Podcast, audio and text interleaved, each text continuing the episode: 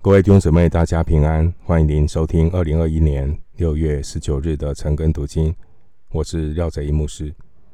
今天经文查考的内容是出埃及记二十八章十五到三十节。出埃及记二十八章十五到三十节，在前面二十八章第四节有提到大祭司服装的一些其他的配件，包括胸牌。以弗得、外袍、杂色的内袍、冠冕以及胸牌。那今天的经文二十八章十五到三十节是关于胸牌的制作。首先，我们来看二十八章十五节到十六节。十五到十六节，你要用巧匠的手做一个决断的胸牌。要和以弗得一样的做法，用金线和蓝色、紫色、朱红色线并捻的细麻做成。这胸牌要四方的，叠为两层，长一虎口，宽一虎口。十五节，你要用巧匠的手工做一个决断的胸牌。耶和华神。安排用巧匠的手工做这个胸牌，巧匠的手工就是精巧的工艺手法。决断的胸牌，这边提到这个胸牌是决断的胸牌。顾名思义，它的功能呢是来寻求神的旨意。要如何的寻求神的旨意呢？在胸牌的里头。有放置乌林土民，借着乌林土民来寻求神的旨意，并且这个决断的胸牌啊，制作的方法和使用的材料和以弗得相同。这个决断的胸牌呢，十五节告诉我们是一个正方形的双层布袋，那可以从上面打开。里面有乌灵土明，待会会说明如何的使用乌灵土明。我们继续来看出埃及记二十八章十七到二十一节。出埃及记二十八章十七到二十一节，要在上面镶宝石四行，第一行是红宝石、红碧玺、红玉，第二行是绿宝石。蓝宝石、金刚石。第三行是紫玛瑙、白玛瑙、紫金。第四行是水苍玉、红玛瑙、碧玉。这都要镶在金槽中。这些宝石都要按着以色列十二个儿子的名字，仿佛刻图书，刻十二个支派的名字。在这个四方形的胸牌上呢，会镶上四行的宝石，每行有三块宝石，总共有十二块宝石。所以十七节到二十节就提到这十二块的宝石，并且呢，十二块宝石每块宝石都要镶嵌在金子做的凹槽上，并且每一块宝石上会刻一个支派的名字。继续来看《出埃及记》二十八章二十二到二十九节。二十二到二十九节，要在胸牌上用金金拧成如绳的链子，在胸牌上也要做两个金环，安在胸牌的两头。要把那两条拧成的金链子。穿过胸牌两头的环子，要把链子的那两头接在两槽上，安在以弗得前面肩带上。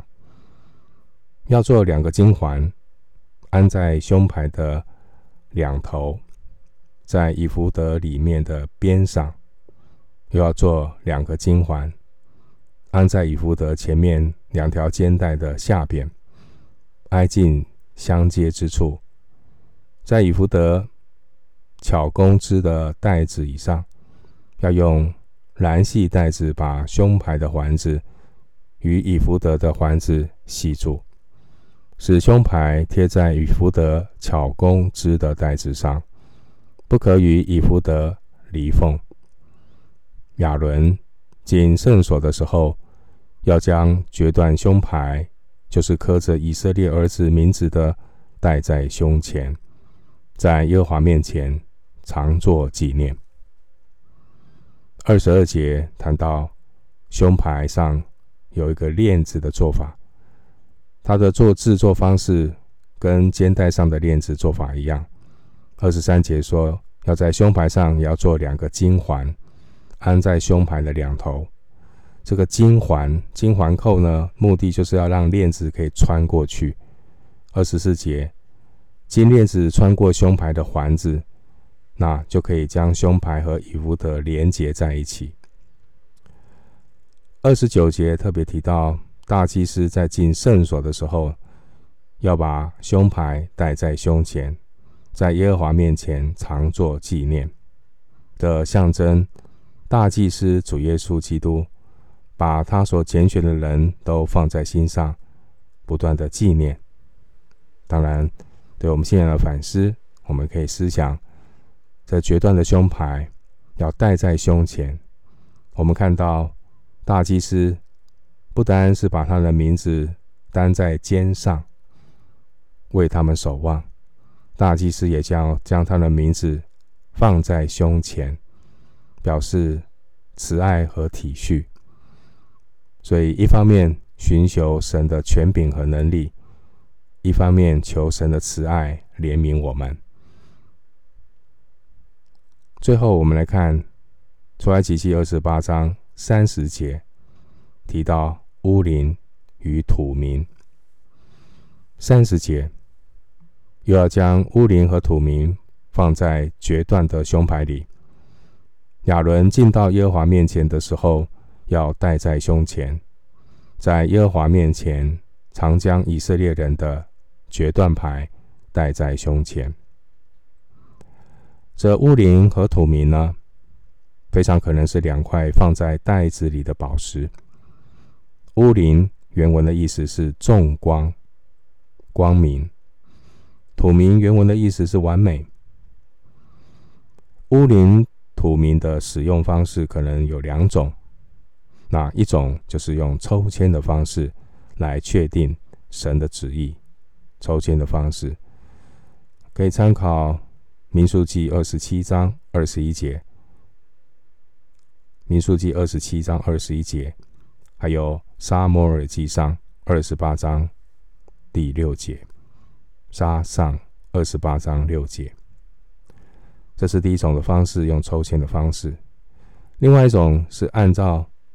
拈阄的方式，啊，拈阄的方式就是这两块石头或是宝石是一样的，但会在一块上一块写上乌灵，另一块写上什么？土名，啊，乌灵跟土名，当然会讲到是在。寻求神旨意的时候，那从这个决断的胸牌，那把它把两个乌灵土民弄出来，调出来，好。那我们知道那个乌灵土民就是它一面是是，一面是否。如果调出来的都是乌灵，就是是的意思；如果调出来两片的都是土民，就是否。如果一个乌灵，一个土民，那就是没有答案。在被掳归回以后啊，圣经就没有提到使用乌灵、土民的例子，就没有了。你可以参考尼希米记第七章六十五节，并且我们看到圣经也没有提到乌灵、土民的制作方法。为什么没有提到制作方法？非常可能是以色列人呢，在此之前，他们已经开始使用乌林土民来寻求神的旨意。所以做法他们知道。现在只是把这个乌林土民放在大祭司的胸牌中。利未记八章八节，申命记三十三章第八节。我们今天寻求神的旨意，要如何的寻求呢？我们今天在新约神的儿女，我们信主，有内住的圣灵来引导我们。凡被神引导的，都是神的儿女。圣灵要如何的引导我们呢？圣灵会借着圣经，借着祷告，借着环境，借着教会，从牧师到弟兄姊妹的分享、交通、劝诫，来引导我们。第一个是借着圣经，我们行事为人不能够违背圣经，要对准圣经的话语。圣灵是真理的灵，圣灵的引导不会违背圣经，并且圣灵的引导会借着祷告，借着祷告来引导我们。所以在圣灵里祷告，寻求上帝在各方面的带领，有内在的印证平安，在环境上神也会显明。第三个。环境，刚才提到环境，在环境当中仔细观察，神也借着环境来提醒我们，对我们说话，所以要敏锐于上上帝在环境当中的工作。神是做工直到如今的神，所以我们要敏锐上帝在环境当中的带领，要询问神，为什么台湾发生这么严重的疫情？基督徒不能够置身度外。不当一回事，到底这个疫情背后有什么样、什么样对基督徒的提醒和上帝对台湾的心意？我们要寻求神。最后记得教会，教会就是一群蒙召的子民，无形的教会，有形的教会。我们都在一个有形的教会里面，有牧师传道、弟兄姊妹、长老执事。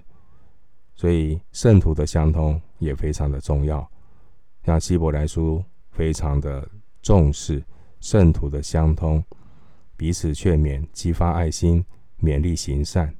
所以基督徒不能够停留在只是单向的听很多的道、听讲解啊，我们要有圣徒的相通，大家彼此的劝勉。所以希伯来书也特别提到。总要劝，趁着有今日，天天彼此相劝。好，所以圣徒的相通就非常重要。你有圣灵，我也有圣灵，所以圣灵在圣灵里有什么样的安慰劝勉，我们就要爱心相同，意念相同，